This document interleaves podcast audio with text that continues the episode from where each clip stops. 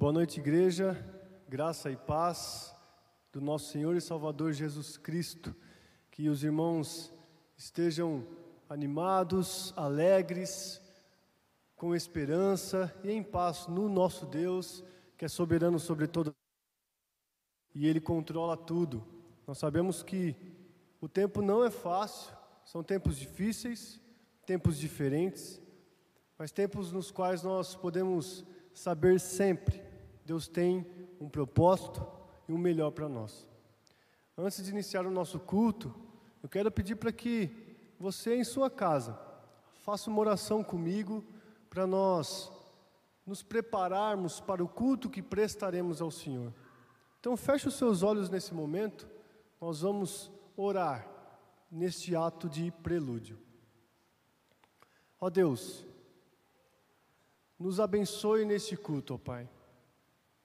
Pedimos ao Senhor, em nome de Jesus, vigor para orarmos, para cantarmos. Pedimos também, ó Deus, atenção para ouvirmos a tua palavra.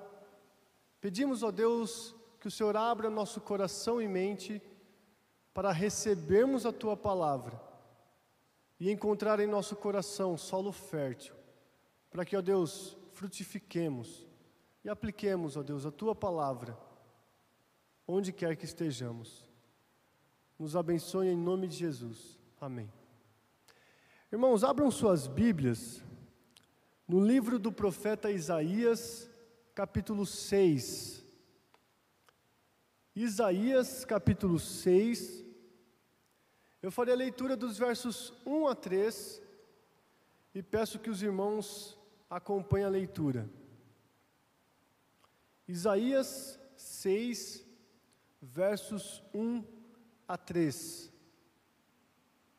Diz assim a palavra do nosso Deus: No ano da morte do rei Uzias, eu vi o Senhor assentado sobre um alto e sublime trono, e as abas de suas vestes enchiam o templo. Serafins estavam por cima dele, cada um tinha seis asas, com duas cobria o rosto, com duas cobria os seus pés, e com duas voava. E clamavam uns aos outros, uns para os outros, dizendo: Santo, Santo, Santo é o Senhor dos exércitos, toda a terra está cheia da sua glória. Nós temos esta certeza, diante daquilo que acabamos de ler, servimos um Deus cheio de glória, servimos o Deus de toda glória, servimos o Deus que está exaltado, que está alto, que é sublime. Então, nesta noite, nós vamos cantar isto. Vamos cantar que Deus é santo. Vamos cantar que nós, como criação dEle, como criatura dEle, nós o louvamos, nós o bendizemos. Então, nesta hora, vamos entoar o hino de número 11, Trindade Santíssima.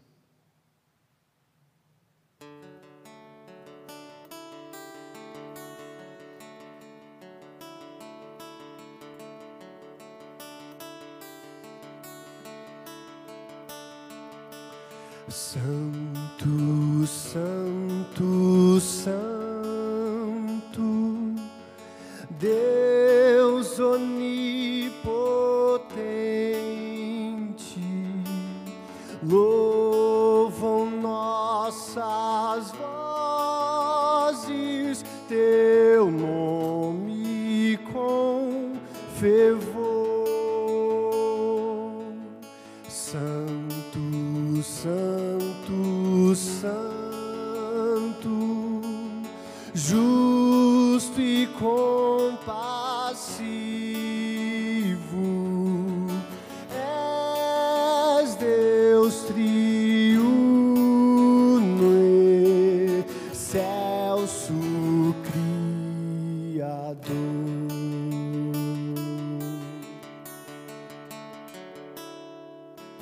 Santo, Santo, Santo,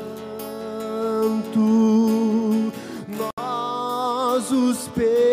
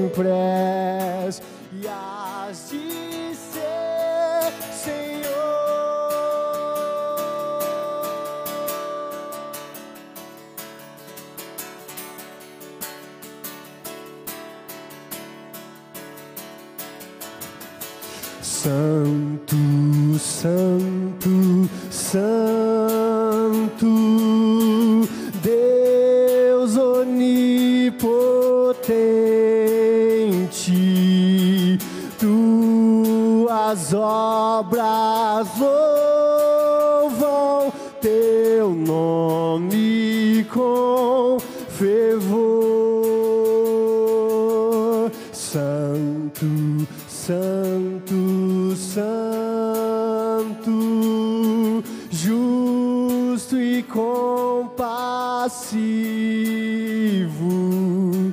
Deus soberano excelso Criador.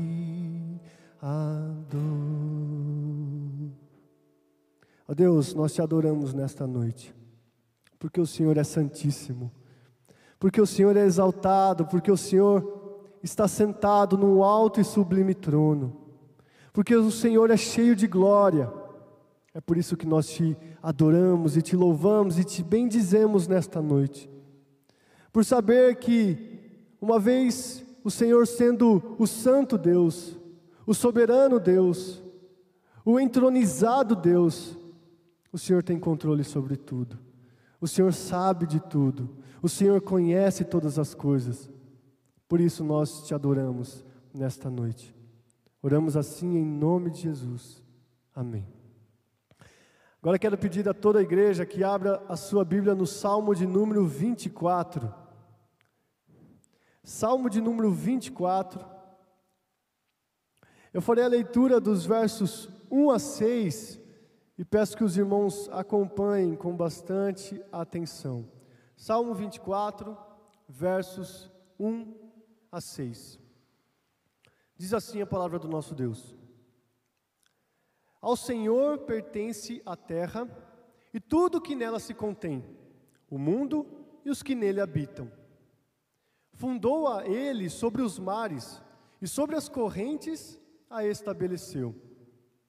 Quem subirá ao monte do Senhor? Quem há de permanecer no seu santo lugar? O que é limpo de mãos e puro de coração, que não entrega sua alma à falsidade, nem jura dolosamente. Este obterá do Senhor a bênção e a justiça do Deus da sua salvação. Tal é a geração dos que o buscam, dos que buscam a face do Deus de Jacó. Mais uma vez, nós nos deparamos com um texto que fala sobre a soberania e o controle do nosso Deus.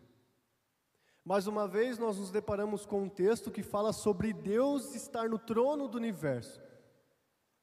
E o salmista questiona: quem poderá subir, estar diante de Deus? E ele responde: aquele que é puro pode estar diante de Deus. A questão é, meus irmãos, quem de nós é puro, é limpo de coração?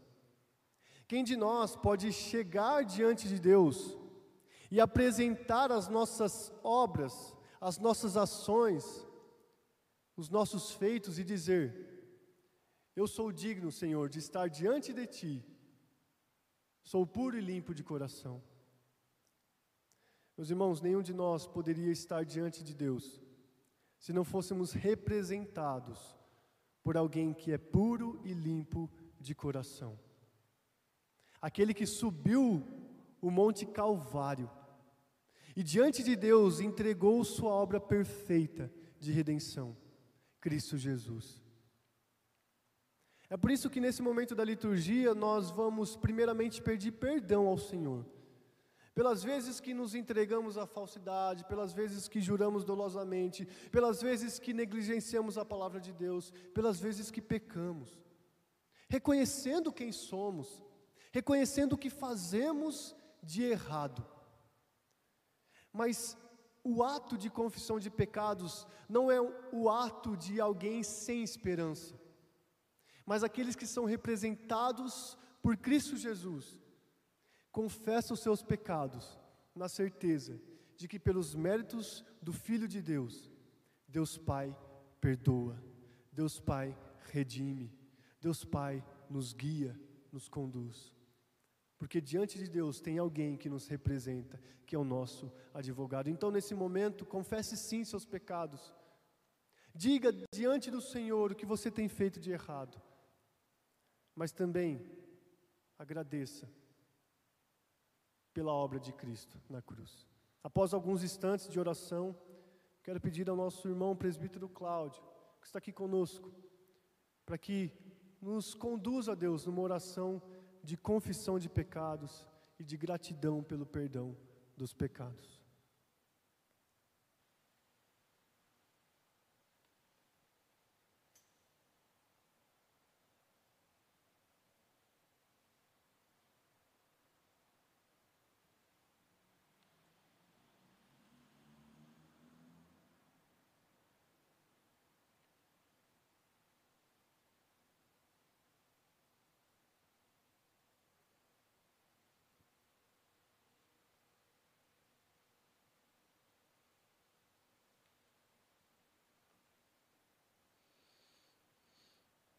Senhor Deus, poderoso Pai, o Senhor é santo, santo, santo, conforme nós lemos agora.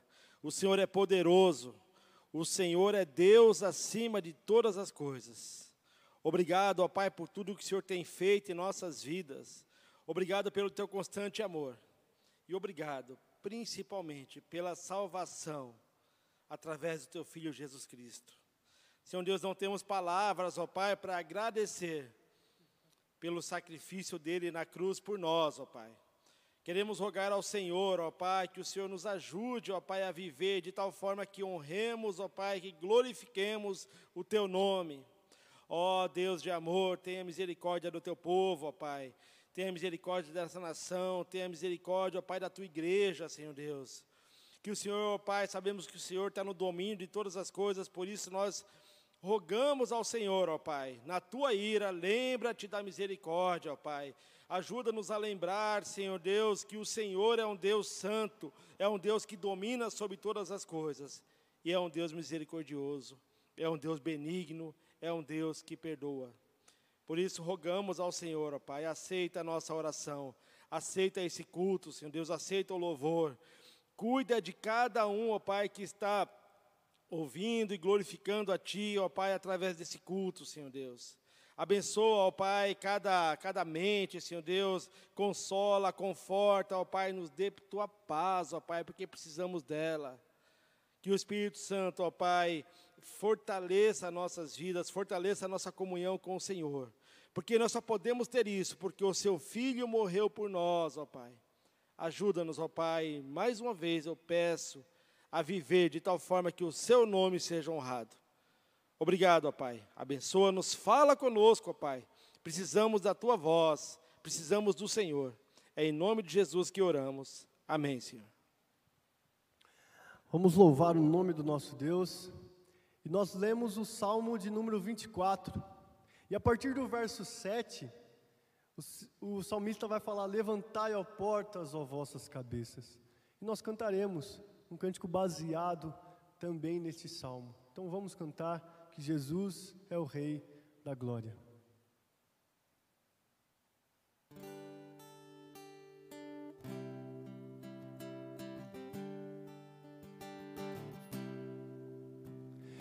Todo poder te foi dado nos céus e na terra.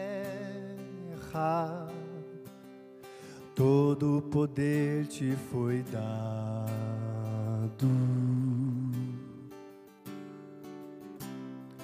Deus o Pai te exaltou sobre todas as coisas. Deus o Pai te exaltou.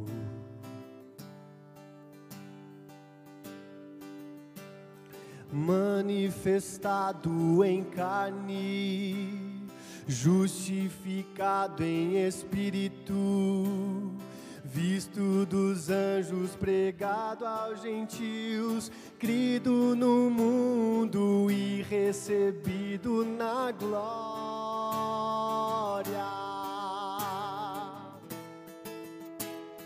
Levantai, ó portas, as vossas cabeças. Levantai-vos, ó entradas eternas, e entrará o Rei da Glória. Quem é este Rei da Glória? O Senhor forte e poderoso, o Senhor poderoso na guerra.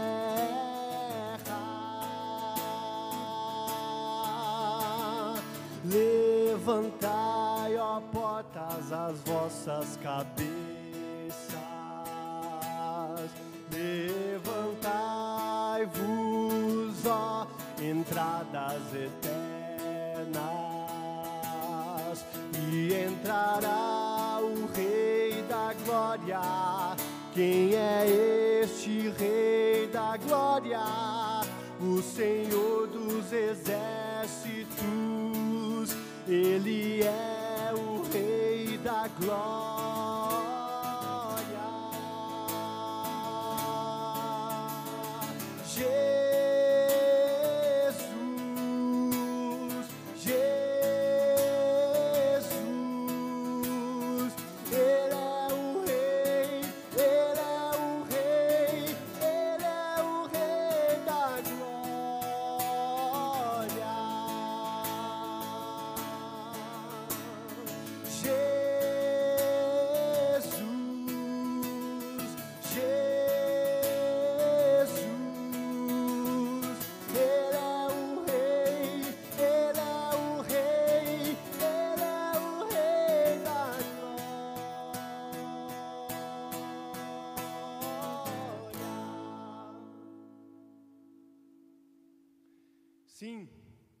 Cristo é o Rei da Glória.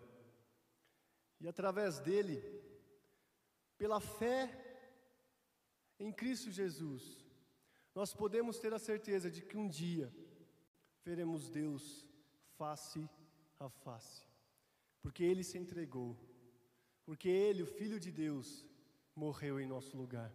Vamos cantar o hino O Grande Amor de Deus, que fala sobre isso.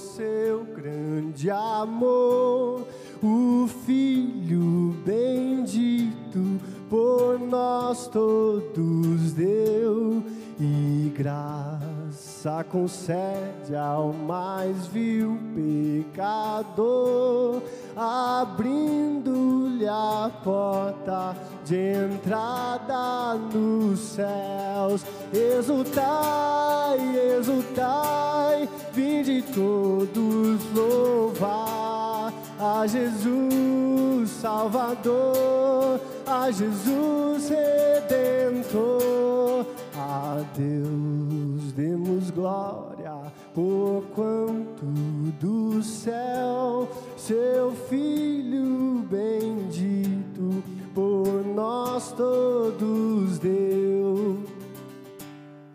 Ó oh, graça real, foi assim que Jesus, morrendo seu sangue, por nós derramou herança nos céus com os santos em luz, legou-nos aquele que o preço pagou. Exultai, exultai, vinde todos louvar a Jesus Salvador, a Jesus Redentor. A Deus demos glória, por quanto do céu seu Filho bendito por nós todos deu. Tal prova de amor nos persuade a confiar nos merecimentos do Filho de Deus. E quem a Jesus pela fé se entregar, vai vê-lo na glória eterna dos céus. Exultai, exultai, vinde todos louvar a Jesus Salvador, a Jesus Redentor. A Deus demos glória, por quanto do céu seu Filho bendito por nós todos deu. Ó Deus, demos glória, damos glória ao teu santo e bendito nome, Pai. Porque o Senhor é merecedor, é digno porque o Senhor, ó Deus, tem toda a glória, é digno de glória, é cheio de glória. E nós, ó Deus, te agradecemos porque através de Jesus, que é o Rei da glória, nós podemos, ó Deus, te louvar, te bendizer e, sobretudo, ó Deus, sermos salvos, sermos purificados, sermos santificados, sermos limpos. Neste momento, ó Deus, nós te pedimos também pela pregação da tua palavra. Em nome de Jesus, ó Deus, esteja conosco, para que, ó Pai, estejamos atentos na exposição da tua palavra. Assim oramos, em nome de Jesus. Amém.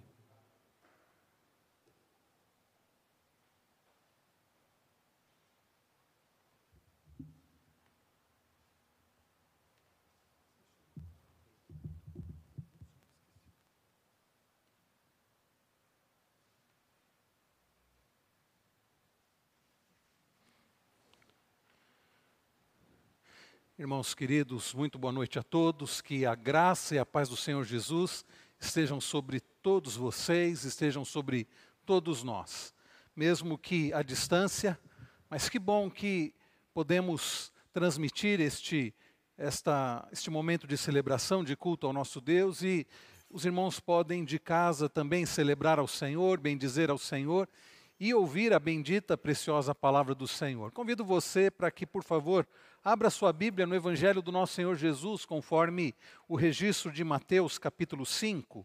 Evangelho de Jesus conforme Mateus capítulo 5. Nós estamos na série O Sermão do Monte. Estamos apenas no início desse maravilhoso sermão, maior sermão pregado porque foi pregado pelo maior de todos os pregadores, nosso Senhor Jesus Cristo, palavra inspirada do Senhor. Mateus capítulo 5, hoje nós vamos tratar do verso de número 8, vamos expor o verso de número 8. Mateus capítulo de número 5, versículo de número 8. Diz assim o nosso amado Senhor e Salvador Jesus Cristo, o Rei da Glória: Bem-aventurados os limpos de coração, porque verão a Deus. Bem-aventurados os limpos de coração, porque verão a Deus. Vamos orar mais uma vez? Pai bendito, Pai celestial, como é bom, ó Deus, podermos louvar e exaltar o Teu nome. Nem mesmo estas medidas restritivas podem nos impedir de adorar ao Senhor. Mesmo que não podendo estar juntos, mas podemos, ó Deus, orar uns pelos outros, podemos, ó Deus, adorar ao Senhor onde estamos, podemos, ó Deus, ouvir a tua palavra, fazendo uso desses meios que o Senhor permite a nós e nós somos gratos ao Senhor por isso. Ó Pai, agora pedimos-te que o Senhor fale ao nosso coração, a tua palavra já foi lida, ela precisa ser pregada de forma fiel, de forma clara, de forma proveitosa e, Senhor, não permita que eu atrapalhe a ação do Senhor, mas que eu seja um instrumento nas tuas mãos, apesar de toda a dificuldade e limitação que eu tenho. Fala conosco, ó Pai, nós precisamos, nós precisamos das tuas santas instruções. O teu povo precisa ser instruído, precisa ser animado, precisa ser exortado. Os dias são difíceis e nós carecemos da tua palavra. Pedimos-te essas bênçãos no precioso e santo nome do nosso amado Senhor e Salvador Jesus Cristo. Amém. Mês de março é o mês de, em que eu renovo a minha carta de motorista. Essa semana, Cláudio, estive aqui na rua de cima, que é a rua do Politeama, para fazer o exame médico. E eu estava, confesso aos irmãos, um pouco apreensivo por causa do meu problema de vista, de visão. Os irmãos sabem, eu tenho um problema que o nosso irmão Magno tem também, ceratocone. A córnea vai ficando na, na forma de um cone. Eu tenho percebido que a cada tempo que passa, a minha visão tem piorado, mas o óculos tem, tem ajudado. Mas eu sei que uma das vistas está bem prejudicada, é o olho direito. Eu fiquei pensando, e na hora do exame médico, na hora que o médico pedir para ler aquelas letrinhas, como será? E dito e feito. E ele começou pedindo para eu, ele pede para olhar lá no aparelho, e pediu justamente, começou justamente com o olho direito. A, a primeira série eu consegui ler, eu acho que eram letras bem grandes, mesmo com óculos. Mas a partir da, das próximas séries eu não enxerguei nada. E eu pensei, agora? Mas depois ele pediu para eu olhar com o olho esquerdo e o óculos ajuda bem o olho esquerdo, o olho esquerdo ainda não está tão prejudicado. E eu consegui ler todas as, as letras. E aí o médico disse: Olha, é, realmente o seu olho direito não está nada bom, mas o olho esquerdo compensa. Então, eu vou aprovar você aqui aprovado com obrigatoriedade de usar lentes corretivas, mas o olho esquerdo compensa o direito. Eu disse, ufa, que bom, que bom que o olho esquerdo compensa o olho direito. A visão esquerda compensa o da visão direita, que não é nada boa. E ao final de contas eu consigo enxergar relativamente bem. Mas sabe, queridos irmãos, nem sempre uma coisa compensa a outra. Tem gente que pensa, por exemplo, que as coisas boas que fazem podem compensar as coisas ruins, os seus pecados. Isso não é verdade. Você já deve ter tido oportunidade, e se não teve, se você fizer, você vai ver que é assim, de perguntar para as pessoas: escuta, você acha que quando você morrer, você vai para o céu? Ou na linguagem de Davi, do Salmo 24, você poderá subir o monte do Senhor e permanecer lá?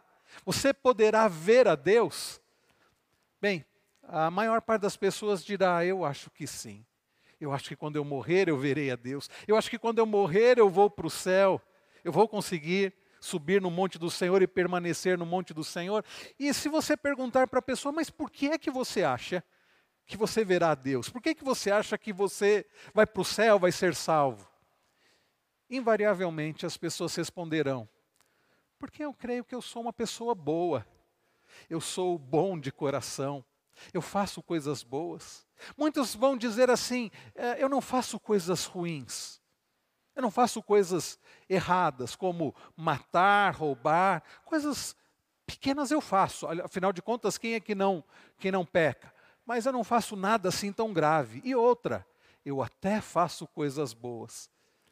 Queridos, há um problema nisso, porque, primeiro, que uh, as coisas erradas que nós fazemos, um pecado bastaria para não podermos subir no monte do Senhor, permanecer no seu, na sua presença, como diz Davi no Salmo 24. Apenas um pecado, e nós cometemos muitos pecados, mas temos um outro problema. O problema é que as coisas supostamente boas, as, as coisas boas que nós fazemos, a prática da caridade, fazer o bem para o próximo, isto não anula e não compensa as coisas ruins que fazemos. Então, achar que um dia veremos a Deus porque somos pessoas boas, porque temos um bom coração, porque as coisas boas que fazemos compensam as coisas ruins, isto não é de forma alguma verdade. Então, a pergunta de Davi, a pergunta inquietante continua: quem poderá permanecer no monte do Senhor? Quem poderá ver a Deus? Se a resposta de Davi é aquele que é puro de mãos, limpo de mãos, puro de coração, a resposta para nós é que nós não somos pessoas boas. E por nós mesmos, nós não temos como fazer que o nosso coração seja bom, nós não temos como purificar as nossas mãos dos nossos pecados. Logo, quem poderá ver o Senhor?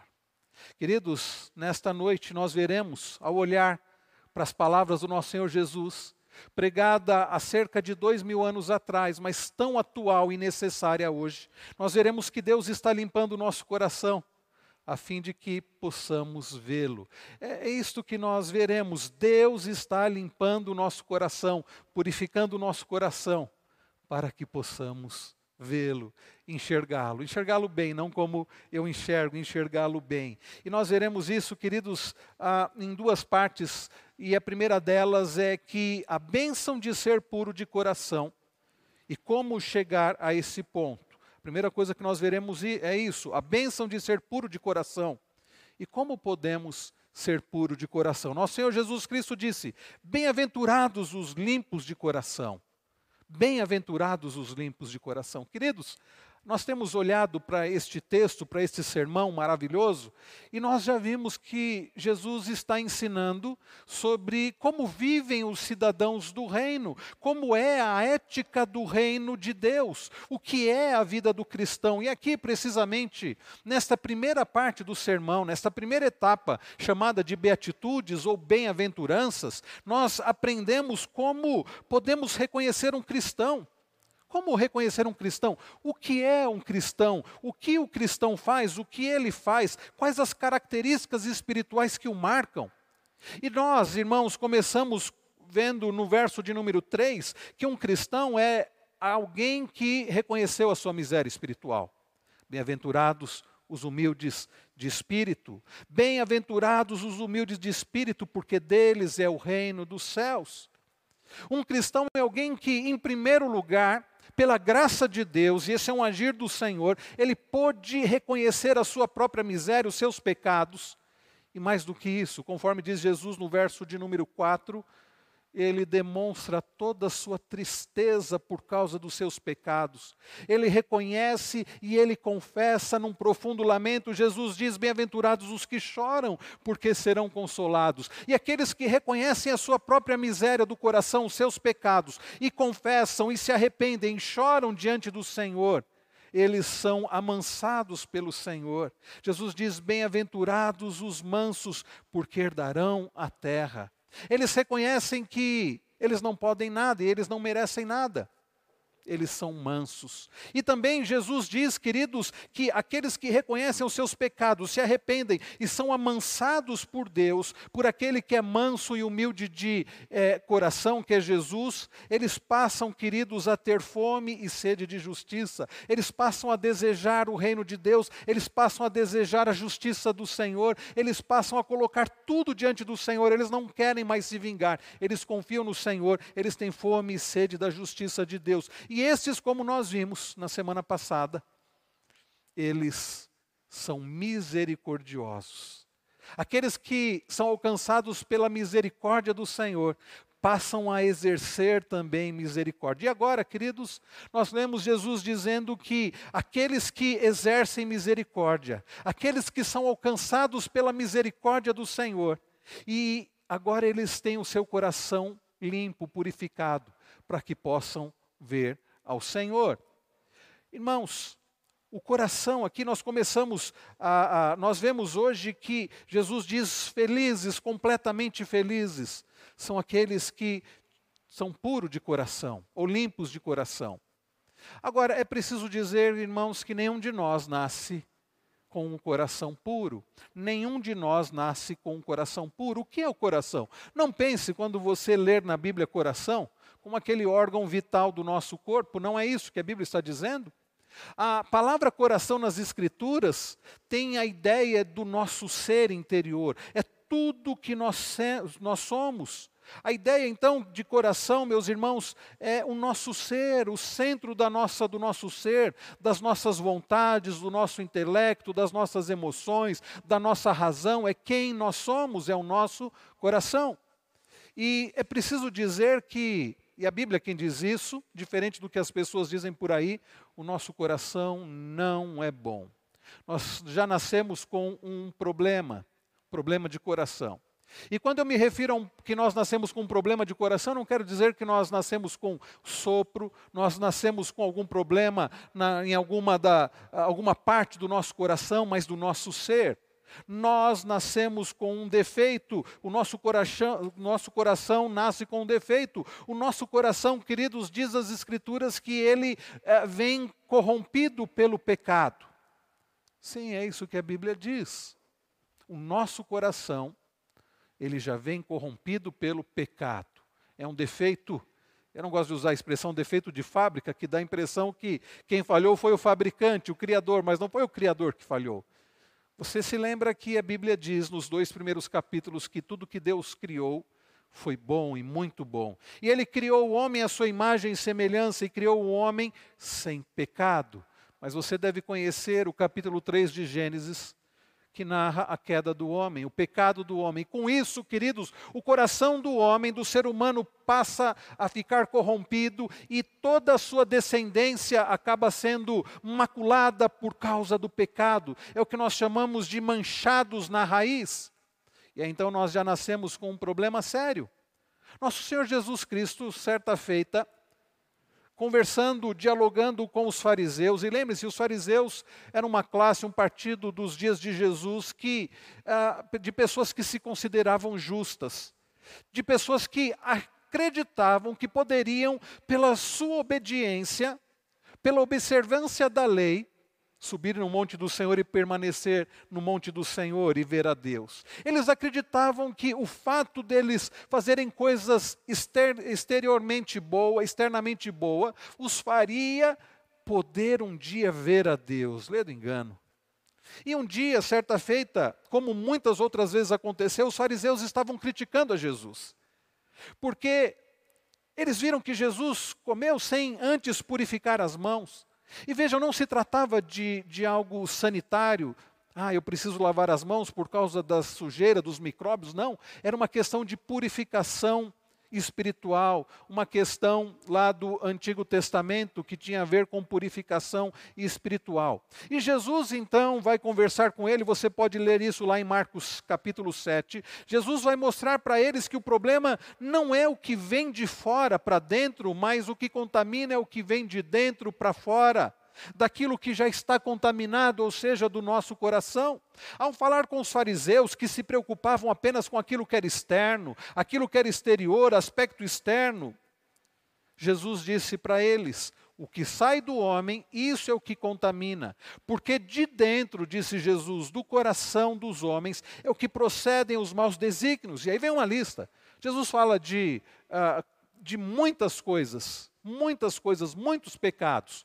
E ao final dessa lista ele diz: todos estes males vêm de dentro e contaminam o homem.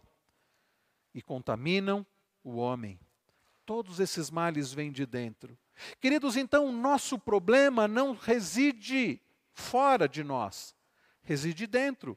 Daí os fariseus estarem completamente equivocados em se preocuparem apenas com o que era externo, em se preocuparem, como nós veremos aqui no Sermão do Monte, um pouco à frente, de orar para aparecer.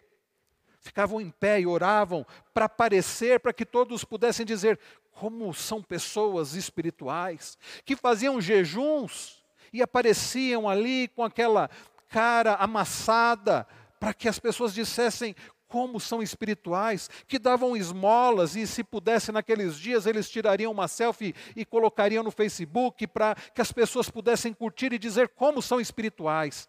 E Jesus diz: hipócritas, vocês já conseguiram o que vocês queriam, que era se, que é se aparecer, mas Jesus vai dizer que por dentro, por dentro estava podre. Jesus chega a chamá-los de sepulcro caiado. Por fora você tem ali, está bonito, bem feitinho, mas por dentro está podre, está estragado, está morto. Queridos, isto é muito sério. E então, e eu tenho repetido que o coração do problema é o problema do coração. Jeremias diz no capítulo 17, verso 9 do seu livro, que enganoso é o coração, desesperadamente corrupto, quem o conhecerá? Queridos, o nosso coração, o coração do ser humano, ele não é bom, ele não nasce bom mesmo as crianças. Você já deve ter ouvido pessoas dizendo assim: puxa, que bonito, as crianças são tão inocentes. Não, inocentes elas não são. Elas podem ser ingênuas, isso elas são, ingênuas, mas inocentes não. Ninguém é, por natureza, inocente. O único que nasceu inocente, viveu inocente, morreu inocente foi Cristo. O justo que morreu por pessoas que não são justas, que precisavam ter o seu coração purificado. Lá em Tiago, Tiago no capítulo 4 diz: De onde procedem as guerras e contendas que existem entre vocês?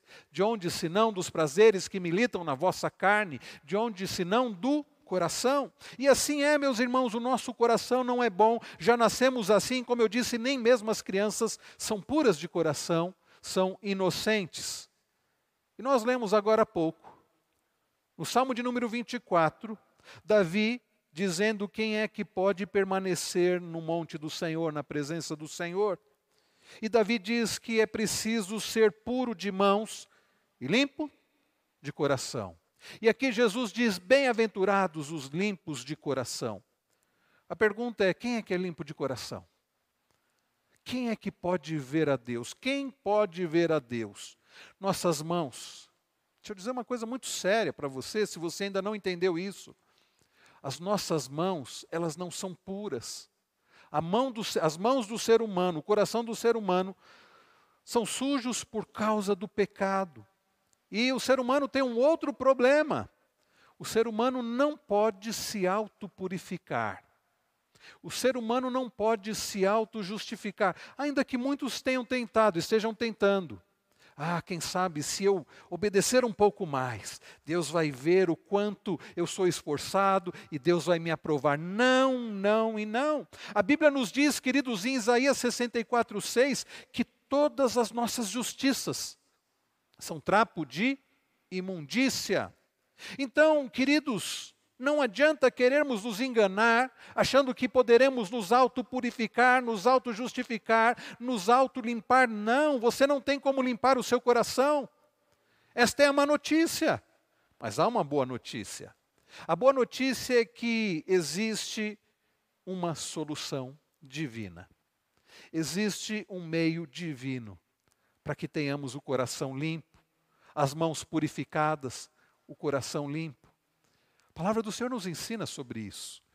Você se lembra do Salmo de número 51? Davi nos ensina sobre isso no Salmo de número 51. O Salmo 51, salmo escrito por Davi, e o contexto do salmo está logo a, abaixo né, do título que foi colocado, inserido, né, o título que está em negrito não é o título original, né, alguém colocou.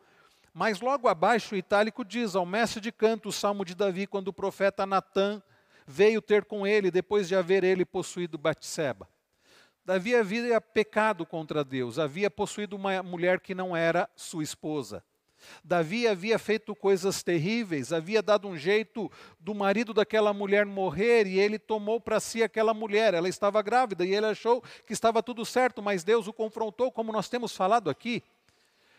E então Deus o confronta através do seu profeta, e Natan e uh, do seu profeta Natan e Davi verdadeiramente se arrepende. E a Bíblia diz: Natan diz para ele: Visto que se arrependeste, não morrerás. E Davi, além de escrever o Salmo 32, escreveu o Salmo 51. E é curioso, irmãos, que Davi no Salmo 51 nos ensina sobre a solução de Deus para o nosso coração. Ele, por exemplo, reconhece que ele já havia nascido em pecado. No verso 5 ele diz: Eu nasci na iniquidade e em pecado me concebeu minha mãe. Davi sabia que ele já havia nascido em pecado. Como todos nós nascemos em pecado. Davi sabia, meus irmãos, que ele necessitava da misericórdia, da benignidade do Senhor. Ele começa o salmo dizendo: Compadece de mim, tem compaixão de mim. Ó Deus, segundo a tua benignidade, segundo a multidão das tuas misericórdias. Davi sabia que não merecia, mas sendo Deus bom e misericordioso, Davi podia ser purificado. Nós lembramos hoje pela manhã, olhando para Efésios 2, que Deus, sendo rico em misericórdia, por causa do grande amor com que nos amou, ele nos deu vida, pela graça sois salvos. Davi sabia disso, ele não merecia, mas Deus é bom e Deus é misericordioso. A esperança porque Deus é bom e misericordioso. Davi sabia que ele não podia se autopurificar. No verso de número 2, Davi diz: Lava-me completamente da minha iniquidade e purifica-me do meu pecado. Vejam, Davi não diz assim, Senhor, me ajuda eu me limpar, me ajuda eu me purificar. Não, ele diz: lava-me completamente. Davi sabia que não podia se autopurificar. Ele reconhece o seu pecado, ele diz no verso 3: Pois eu conheço as minhas transgressões, o meu pecado está sempre diante de mim. Ele confessa o seu pecado, ele chora, ele diz: Pequei contra ti, contra ti somente. Ele demonstra humildade de coração, ele lamenta diante do Senhor e ele reconhece que ele precisava de purificação. No verso de número 7, ele diz algo curioso: ele diz: Purifica-me com sopo e ficarei limpo, lava-me e ficarei mais alvo que a neve. E sopo é uma plantinha que ela era usada em ritos de purificação no Antigo Testamento. E sopo tem uns galinhos bem finos. E o, como era feita a purificação? Um animal sem defeito era imolado e o sangue daquele animal era aspergido para purificação de pecados. Então, através do isopo, aquele isopo era molhado no sangue, era embebido naquele sangue e então ele era aspergido aquele sangue. Sangue que não tinha poder para purificar pecados, mas havia purificação de pecados. Por quê? Porque aquele sangue simbolizava, apontava para o sangue do Cordeiro de Deus que tira o pecado do mundo. Queridos, Davi então está clamando ao Senhor por purificação.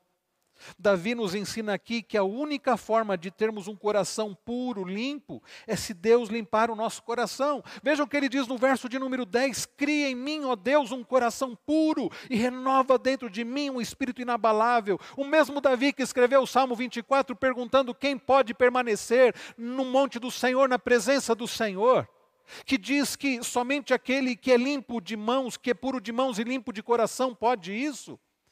Ele nos mostra como chegar a isso.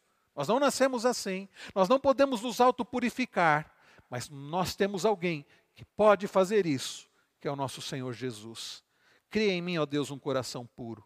Purifica-me com sopo e ficarei limpo. Lava-me e ficarei mais alvo que a neve. Ah, queridos irmãos, o sangue de Jesus tem poder para nos purificar e nos fazer ter, ficarmos mais alvos do que a neve, como diz o antigo hino. Sim, neste sangue lavado, mais alvo do que a neve eu estou.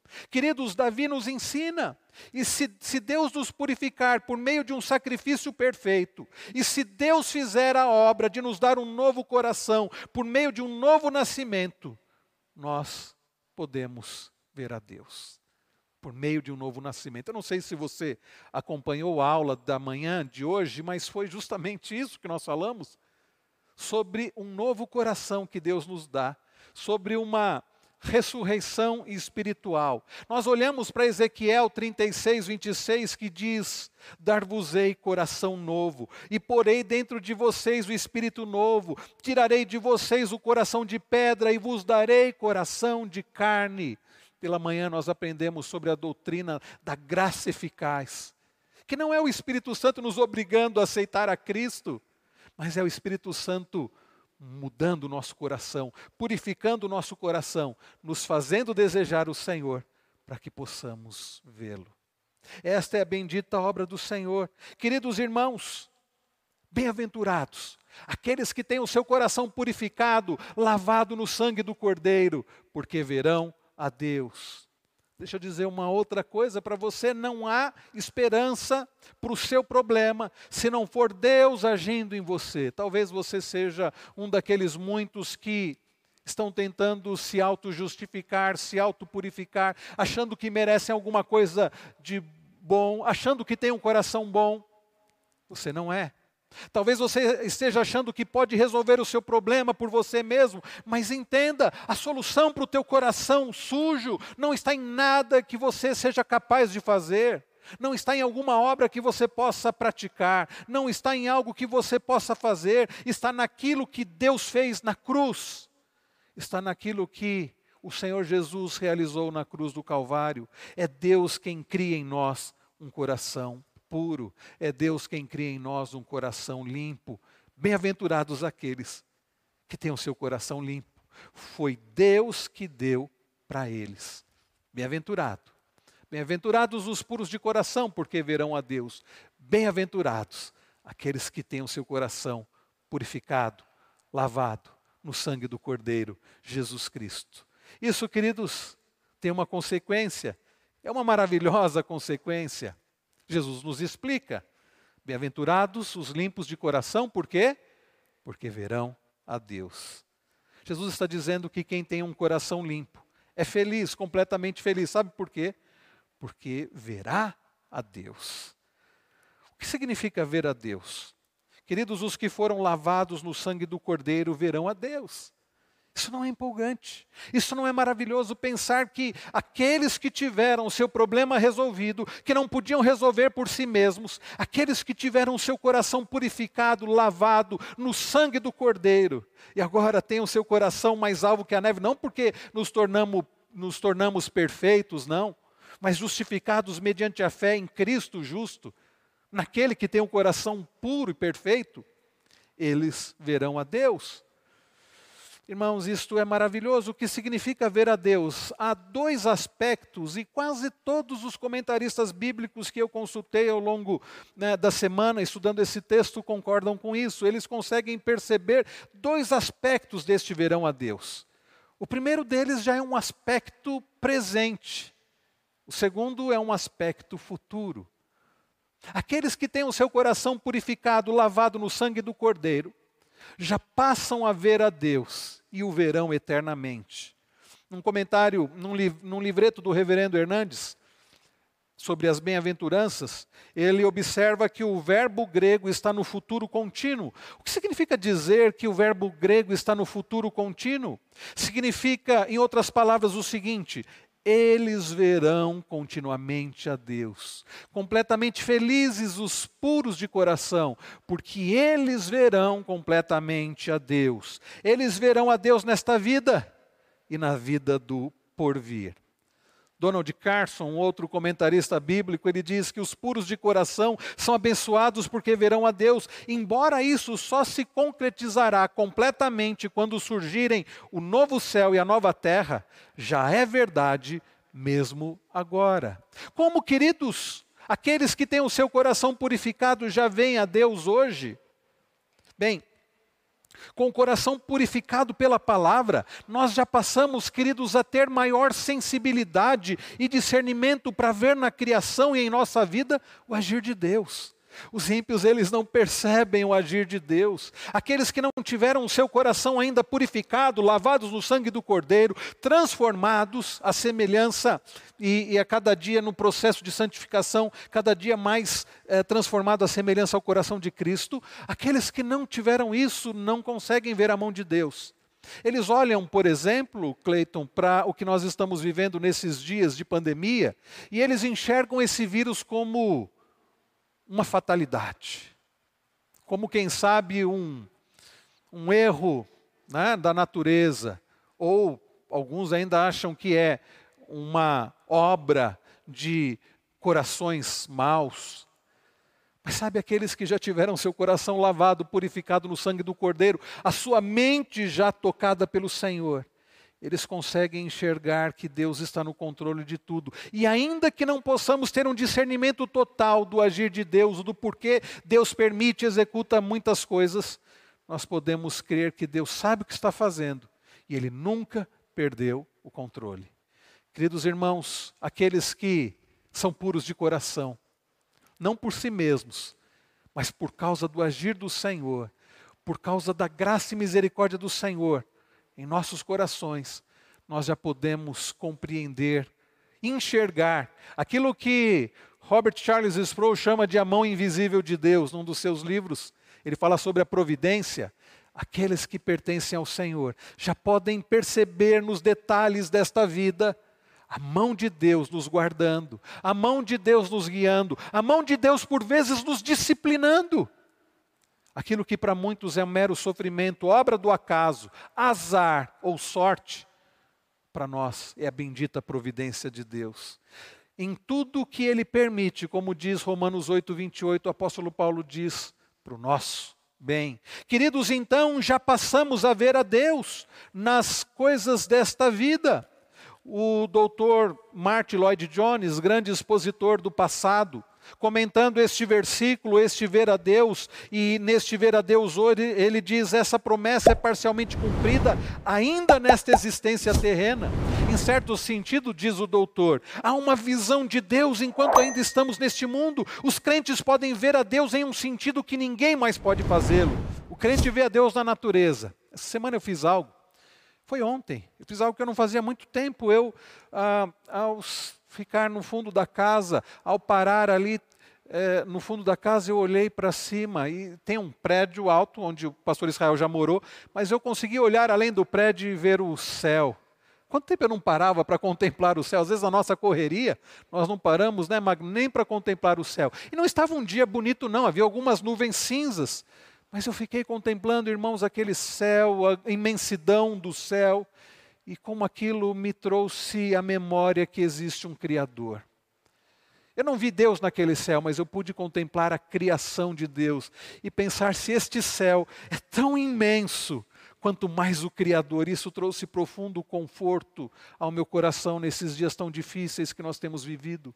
Quantos, ao olhar para o céu, não veem a não ser nuvens, mas aqueles que pertencem ao Senhor podem enxergar a glória de Deus ali e são confortados pelo fato de que existe um Criador que está no controle de todas as coisas e continua sustentando todo este universo pelo seu poder. Dr. Lloyd Jones diz que, ainda que o crente vê Deus nos acontecimentos da história, há uma visão que é possível aos olhos da fé, que é desconhecida aos outros. Porém, existe também um modo de ver, de sentir que Deus está próximo, de conhecê-lo e alegrarmos-nos nele e na sua presença. Você já pode ver Deus hoje, enxergar Deus na história, na condução da história. Você já pode ver Deus hoje, tendo prazer nele hoje. E aí o Dr. Lloyd Jones diz: Você se lembra do que se lê a respeito de Moisés, naquele grande capítulo 11 da Epístola aos Hebreus, Moisés ficou firme, como quem vê aquele que é invisível. Como quem vê aquele que é invisível. Sim, queridos, nós já podemos ver a Deus hoje. Nós já podemos ver a Deus hoje.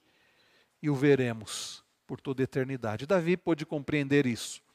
Davi, que escreveu o Salmo 24, que nós lemos ainda há pouco, ele ao escrever o Salmo 23, ele demonstra essa compreensão de Deus, que ele já podia ver a Deus aqui, porque ele podia enxergar o Senhor como seu pastor, e que ele não precisava de mais nada, porque ele enxergava aquele que é invisível na sua vida, na providência diária da sua vida. Davi, queridos, demonstrou que ele já podia ver a Deus, mesmo não enxergando fisicamente, mas a ponto de dizer ainda que eu ande pelo vale da sombra da morte, não temerei. Por quê? Porque o Senhor está comigo, eu consigo ver a Deus comigo no dia a dia, nas dificuldades e nas lutas mais difíceis. Nós podemos ter a certeza, ainda não enxergando pelos olhos da carne, mas pelos olhos da fé, que o Senhor está conosco. Davi demonstrou que ele podia ver a Deus porque ele diz bondade e misericórdia, certamente me seguirão todos os dias da minha vida. Queridos, Jesus Cristo é a personificação da bondade e da misericórdia do Senhor. que, que Ele nos segue todos os dias da nossa vida, nós podemos enxergar a Deus pela fé.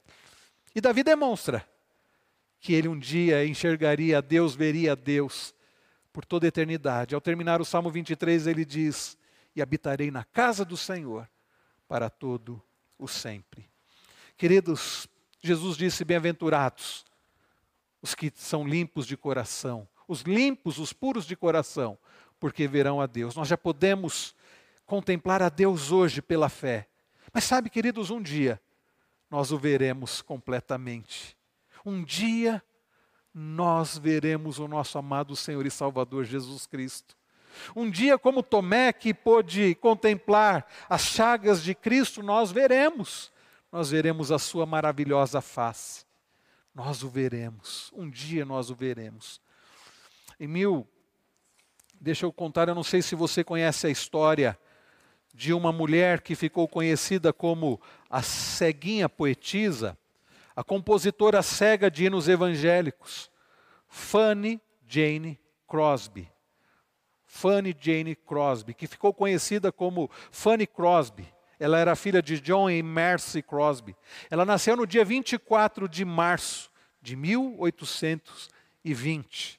Dia 24 de março de 1820, lá no município de Putnam, em Nova York. E ela, com um pouco mais de um mês, ela foi acometida de uma é, infecção nos olhos. Uh, o médico da cidade não estava, estava fora, e veio um outro médico, um farmacêutico, não me lembro bem, e aquele homem então mandou que fosse feito ali um emplasto né, de mostarda quente, e imaginem o que aconteceu, o efeito foi desastroso, e aquela criança recém-nascida ficou cega para o resto da vida. Mas é curioso que os biógrafos de Fanny Crosby a descrevem como um temperamento dócil e que ela nunca se revoltou com a sua condição. Pelo contrário, dizem que, mesmo que seus olhos físicos nada enxergassem, seus olhos espirituais auxiliaram durante toda a sua vida, pois é precioso possuir olhos da fé. Quando Fanny Crosby, ainda adolescente, né, recebeu a mensagem do Evangelho plantada em seu coração, aliás, ainda criança, pela avó que passava lendo a sua Bíblia, ela então experimentou a pureza de coração. Aquela menina então foi convertida ao Senhor Jesus, e mesmo não podendo enxergar fisicamente, a partir dali, ela começou a enxergar espiritualmente pelos olhos da fé. Fanny, ela era membro da Igreja Metodista Episcopal e se tornou uma excelente compositora. Muitos dos hinos que nós cantamos, o nosso cenário Novo Cântico, foram escritas por ela. Ela amava o seu trabalho e era feliz. Ela gostava, queridos, de se relacionar com as pessoas e apreciava conversas informais. E dizem que o segredo de sua alegria e satisfação foi registrado em sua primeira composição, quando ela tinha apenas oito anos de idade. Olha o que ela escreveu. Que pessoa feliz eu sou, embora não possa ver, decidir neste mundo, sempre contente viver. Embora não possa ver, decidir nesse mundo sempre contente viver. Ela escreveu, irmãos, letras para inistas famosos de sua época. Interessante que ela não recebia direitos autorais. Então ela viveu toda a sua vida numa casa muito modesta e morava em casas muito simples, vivia modestamente e dava muito do que recebia aos outros. Fanny Crosby escreveu cerca de 8 mil poemas, muitos dos quais nunca foram musicados. Publicou quatro volumes de suas obras poéticas. Também escreveu cânticos para a escola dominical e muitos hinos evangelísticos. Foi essa parte de sua obra que lhe deu verdadeiramente notoriedade. Poucos dias antes da sua morte, declarou que ela declarou o seguinte: preste atenção creio que a maior bênção que o Criador me proporcionou foi quando permitiu que a minha visão externa fosse fechada. Consagrou-me para a obra para a qual me fez. Nunca soube o que é enxergar, disse ela, e por isso não posso compreender a minha perda. Mas tive sonhos maravilhosos. Tenho visto os mais lindos olhos, os mais belos rostos e as paisagens mais singulares. A perda da minha visão não foi perda nenhuma para mim. Fanny Crosby faleceu em 12 de fevereiro de 1915, aos 94 anos. Ela pôde conhecer o grande evangelista da sua época, Dwight Moody, e, e em 1955, um grande monumento foi erigido sobre o seu túmulo, homenageando esta serva de Deus, incluindo a primeira estrofe do seu famoso hino: Que segurança sou de Jesus. No nosso inário, é o hino 144, Segurança e Alegria, que diz: Que segurança tenho em Jesus. Dizem que o famoso evangelista de White Moody fez a seguinte pergunta a Fanny Crosby no final de, da vida dela: Fanny, se você pudesse ter apenas um desejo realizado, qual seria? Se você pudesse ter apenas um desejo realizado, qual seria? Bem, Moody esperava que ela pedisse para ver. Sentindo isso, olha a resposta que ela deu para aquele grande evangelista. Se eu pudesse ter um desejo, eu desejaria poder continuar cega o resto da minha vida. Moody ficou surpreso com a resposta dela e perguntou: Como pode ser isso, minha irmã? Ao que ela disse: porque depois de ter sido cega durante todos estes anos, o primeiro rosto que eu quero ver agora é o rosto de Cristo. O primeiro rosto que eu quero ver na minha vida é o rosto de Jesus. A letra do hino Near the Cross, que no nosso inário é Quero estar ao pé da cruz, ele captura um pouco a esperança e alegria do céu, tema tão característico na vida daquela nossa irmã. Até quando a minha alma extasiada possa encontrar descanso além do rio. Na nossa versão em português foi traduzido assim: Junto à cruz ardendo em fé, sem temor vigio, firme até a pátria ver, salva além do rio. Sim na cruz, sim na cruz sempre me glorio. Aquela era a esperança da nossa irmã, que ela veria Cristo. Bom, queridos, ela viu a Cristo, ela já vê a Cristo. Essa é a nossa grande esperança. O hino que cantamos há pouco foi escrito por ela também. Tal prova de amor, disse a última estrofe, não sei se você prestou atenção. Tal prova de amor nos persuade a confiar nos merecimentos do Filho de Deus. E quem a Jesus pela fé se entregar, vai vê-lo na glória eterna dos céus. Quem a Jesus pela fé se entregar, quem confiar em Cristo, ter o seu coração purificado, vai vê-lo na glória eterna dos céus. Queridos, isso deve animar o nosso coração nesses dias difíceis que temos vivido. Diante da perda de entes queridos, Hoje eu recebi a notícia de um irmão muito querido, aliás, foi ontem, Luiz Carlos Gomes Ribeiro, presbítero da primeira igreja de Jundiaí, faleceu. Ele estava internado com Covid alguns, já há alguns dias e ele faleceu. Sabe o que trouxe conforto ao meu coração? É saber que o nosso irmão já vê a Cristo. Essa é a nossa esperança. Ele já vê a Cristo. Diante de tantos que têm partido, com Cristo. Vamos lembrar, eles já vêm a Cristo. E um dia nós veremos também, se tivermos o nosso coração purificado por Cristo. Diante daqueles que estão sofrendo, hoje também recebi a notícia, pedido de oração do pastor Tiago Seles, foi seminarista aqui, ele pede oração pelo seu sogro, o pai da Jose.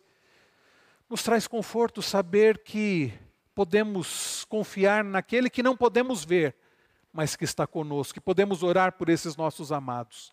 Diante de tantos problemas e de tantos perigos, nós não precisamos temer a morte, porque quando partirmos, nós veremos a Cristo. Davi, queridos, no Salmo de número 24, perguntou, e eu quero refazer esta pergunta para você.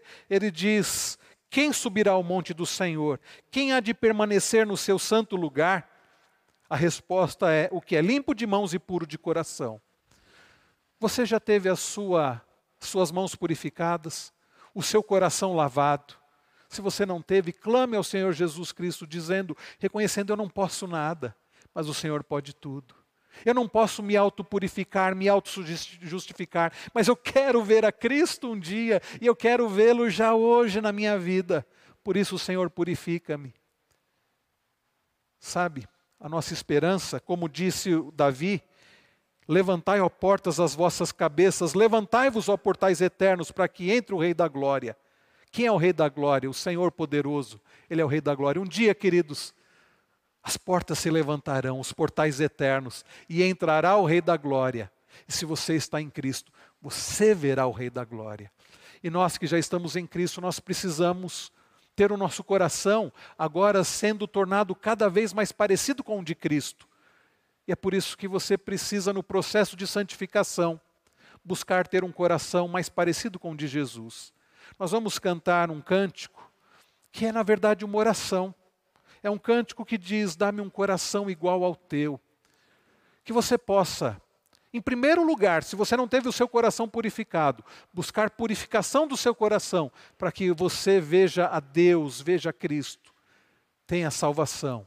E você que já está em Cristo, que você busque a cada dia a santificação do seu coração, que é uma outra coisa, para que você se torne cada dia mais parecido com Cristo. Faça desse cântico agora a sua oração.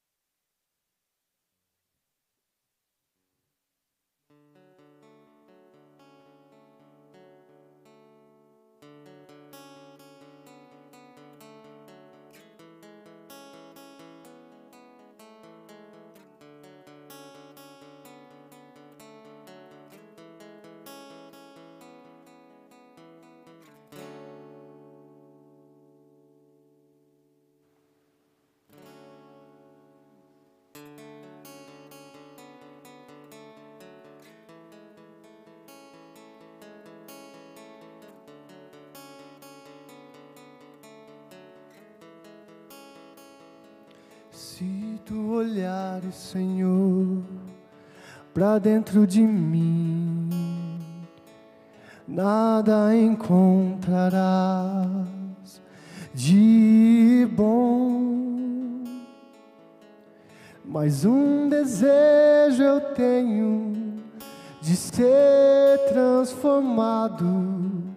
Preciso tanto do teu perdão Dá-me um novo coração.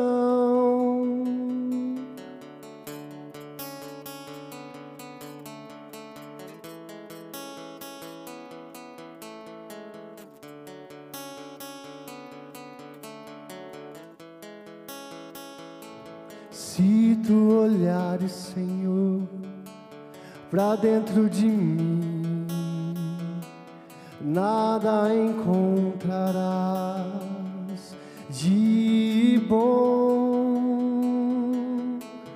Mas um desejo eu tenho de ser transformado.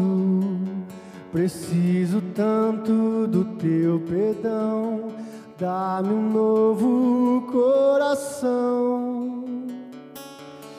Dá-me um coração igual ao teu, meu mestre.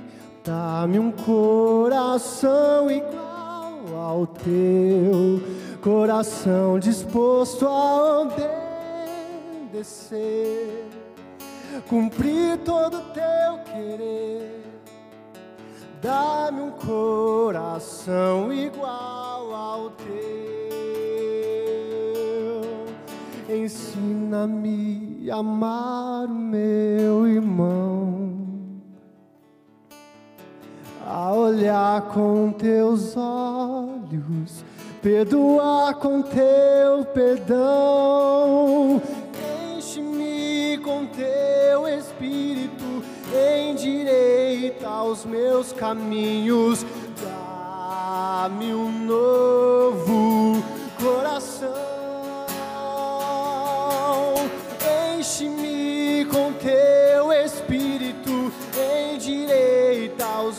caminhos, dá-me um novo coração, dá-me um coração igual ao teu, meu mestre. Dá-me um coração igual ao teu, coração disposto a obedecer, querer. Dá-me um coração igual ao teu.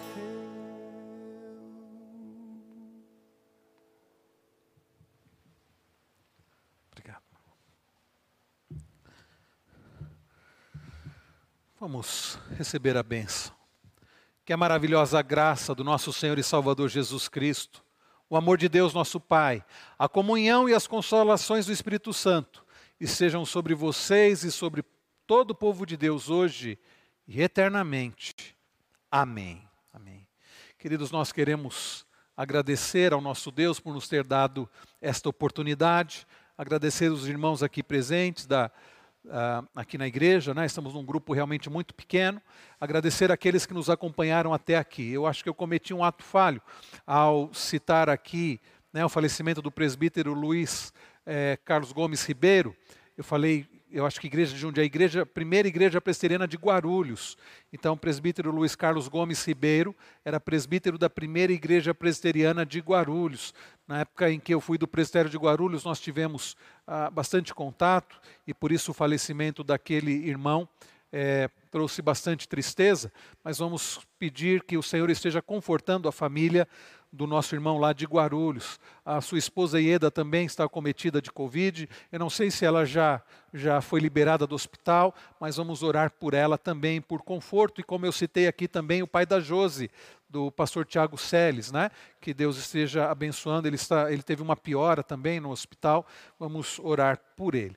Irmãos, nós teremos as nossas, continuamos tendo as nossas programações mais online. Quinta-feira teremos a o estudo bíblico e vamos começar uma nova série.